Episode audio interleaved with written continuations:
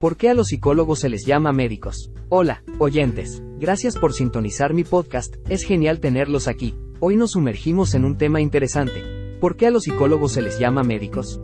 Suena intrigante, ¿verdad? Déjenme contarles algo emocionante sobre esto. Primero, han notado que a veces a los psicólogos se les llama médicos. No todos tienen formación médica, pero en ciertos contextos, este término se usa debido a su papel en la salud mental. Aquí viene lo jugoso. En muchos países, los psicólogos clínicos obtienen un doctorado en psicología clínica. Esto les permite ofrecer terapia y tratar trastornos mentales. Ahora, ojo al dato. Es clave diferenciar entre los psicólogos clínicos y los médicos, como los psiquiatras. Estos últimos han completado estudios médicos y tienen la autoridad para recetar medicamentos, además de brindar terapia.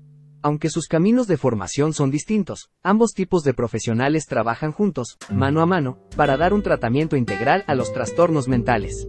Imagina esto como un equipo superpoderoso. Los psicólogos clínicos tienen habilidades específicas en terapia y evaluación psicológica, mientras que los médicos, como los psiquiatras, pueden recetar medicamentos basados en su formación médica. Cuando juntan fuerzas, boom, obtienes un enfoque completo para abordar los retos de salud mental. Ahora bien, ¿se han preguntado alguna vez por qué se hace esta distinción? ¿O si es realmente importante? Pues bien, aquí está la pregunta para ustedes, chicos.